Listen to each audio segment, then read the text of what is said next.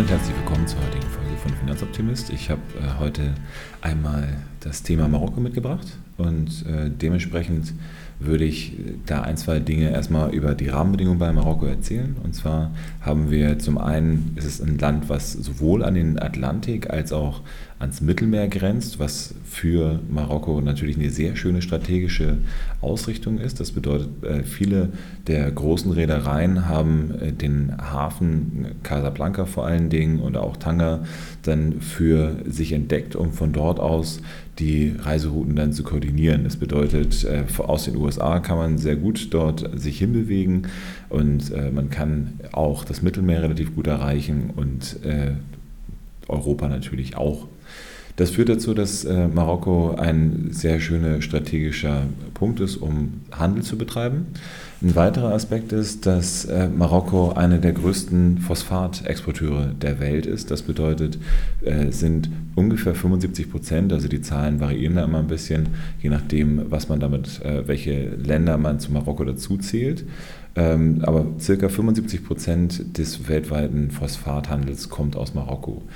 Es gibt einen äh, Konflikt, der zu diesem Thema passt, denn in der Westsahara ähm, ist es so, dass auch große Phosphatvorkommen sind. Allerdings ist umstritten, ob Teile der Westsahara zu Marokko gehören oder eben nicht. Aber selbst ohne diese Gebiete ist es so, dass Marokko äh, einen großen Bereich äh, an Phosphat hat und entsprechend da äh, große Exporte fahren kann. Phosphat, wozu braucht man das? Das ist für den ähm, ja, für die Nahrungsmittelproduktion als Kunstdünger ein äh, sehr wichtiger Rohstoff. Und dementsprechend ist es so, dass in einer Welt, in der wir wachsende, ähm, ja, in der wir wachsende Bevölkerung haben, ist es so, dass das ein äh, sehr, sehr wichtiger Grundstoff ist und äh, solange wir auf diesen Kunstdünger dann angewiesen sind, ist es so, dass äh, Marokko davon profitieren wird. Was auch ein Grund dafür ist, dass Marokko als eines von wenigen Ländern relativ äh, wohl situiert ist für afrikanische Verhältnisse und das, obwohl es gar nicht mal so riesengroß ist. Das heißt, ähm, dort kann man halt sagen, dass sich äh, der, die Globalisierung eher positiv ausgewirkt hat. Auf der anderen Seite hat äh, Marokko durch diesen relativ strategisch günstigen Standort, wo sie sind, ein äh, neues Problem generiert. Und zwar ist es so, dass äh, Marokko ursprünglich ein Durchreiseland war für ähm, afrikanische Flüchtlinge, die in Richtung Europa unterwegs sind.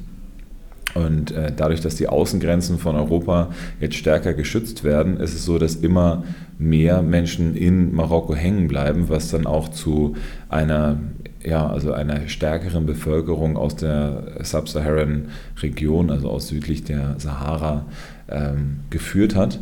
Und äh, was jetzt auch zu einer Art Zweiklassengesellschaft in Marokko äh, führt.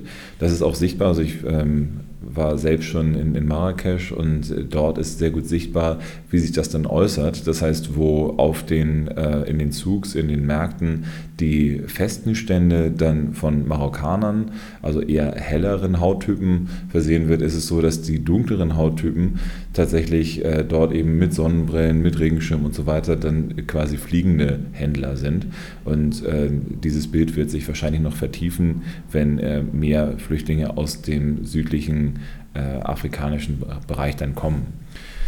In äh, Marokko ist es so, dass äh, ein, das politische System eine konstitutionelle Monarchie ist. Das bedeutet, dort ist, es, äh, ist der ähm, König Mohammed der Sechste, derjenige, der die Geschicke leitet und eben auch das Parlament entlassen kann und äh, teilweise auch Ministerpräsidenten und Minister selber dann äh, wählen kann. Ähm, man versucht oder es wird jetzt versucht in den letzten Jahren die ähm, Demokratisierung im Land voranzutreiben. Allerdings ist es jetzt noch immer so, dass es ein relativ autoritäres Regime gibt und dort bestimmte Dinge auch sehr drakonisch bestraft werden, wie zum Beispiel dann auch äh, jegliche Form von einer vermeintlichen Beleidigung des ähm, Monarchiehauses, also von dem König oder von seiner Familie. Äh, ein weiteres interessantes äh, Momentum ist, dass aktuell eine der ähm, ja, eine der Töchter, also eine Prinzessin, neben dem äh, König Platz nimmt bei Empfängen, äh, da die ähm, Königin aktuell sich nicht so gut zu verstehen scheint mit dem äh, König und äh, dementsprechend haben wir dort eine sehr spezielle Situation, in der eine aktuell Elfjährige dann auf dem Thron sitzt. Ähm, aber natürlich auch keine Geschicke jetzt großartig leitet, was zu einem weiteren Punkt führt. Äh, die Frauenrechte in äh, Marokko sind ähm, an sich von der Verfassung garantiert. Allerdings ist durch die durch die sehr starke islamische Prägung des Landes, also es wird gesagt, dass so circa 95 Prozent der Menschen, die in Marokko leben, Muslime sind, ähm, was ja eben auch dann historisch bedingt ist. Ne? Also aus Marokko heraus wurde ja dann auch die Islamisierung äh, Spaniens dann äh, gemacht. Das bedeutet, äh, hier sind viele Ursprünge ähm, des, des Islams ähm, gewesen und daher auch die starke Durchdringung in dem Land. Allerdings verstärkt sich hier der, äh, die Religiosität, äh, in, wie in manchen anderen äh, Regionen der Erde auch. Und das führt dazu, dass eben wieder mehr gebetet wird, mehr Schleier getragen wird, auch am Arbeitsplatz und äh, dementsprechend auch dort eben eine, ja, doch eine stärkere Unterscheidung zwischen männlichen und weiblichen Rechten. Und das ist auch in den Straßen sichtbar. Trotz alledem ist es so, dass äh, Marokko äh, viele äh, Schritte in, in die richtige Richtung äh, dann einschlägt und äh, dort äh, im Bereich der ähm, Energie auch ähm, spätestens nach der Konferenz, der Klimakonferenz in Marrakesch in 2016 sich selbst das äh, große Ziel genommen hat, eine Energiewende zu starten. Das bedeutet nachhaltiger äh, und auch mit einer höheren Sicherheit die Energieversorgung von Marokko dann zu bestreiten. Und äh, hier ist es eben auch so, dass immer mehr Wind- und Solarenergiewerke dann gebaut werden. Und ähm, das, obwohl eben einer der, eines der größten Kraftwerke immer noch aus Kohle die Energie besorgt, ist es so, dass man eine Tendenz in die richtige Richtung dann dort auch sehen kann. Das alles ist erstmal so als kleiner Einblick zu Marokko und äh, ich hoffe, äh, ich habe euch einen kleinen äh, ja, einen kleinen Einblick geben können.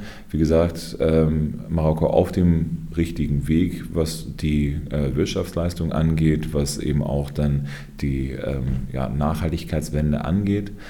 Dementsprechend ähm, wünsche ich euch auf jeden Fall noch eine schöne Zeit, wann auch immer ihr mich hört. Schaut gerne auf meiner Webseite vorbei, äh, finanzoptimist.com. Schaut auch gerne bei mir bei Facebook dann vorbei unter Finanzoptimist oder äh, ihr könnt jetzt mittlerweile mir auch auf Twitter folgen unter äh, Finanz-Optimist. Und ähm, dementsprechend wünsche ich euch eine schöne Zeit, bleibt mir weiter gewogen und bis zur nächsten Folge, euer Finanzoptimist.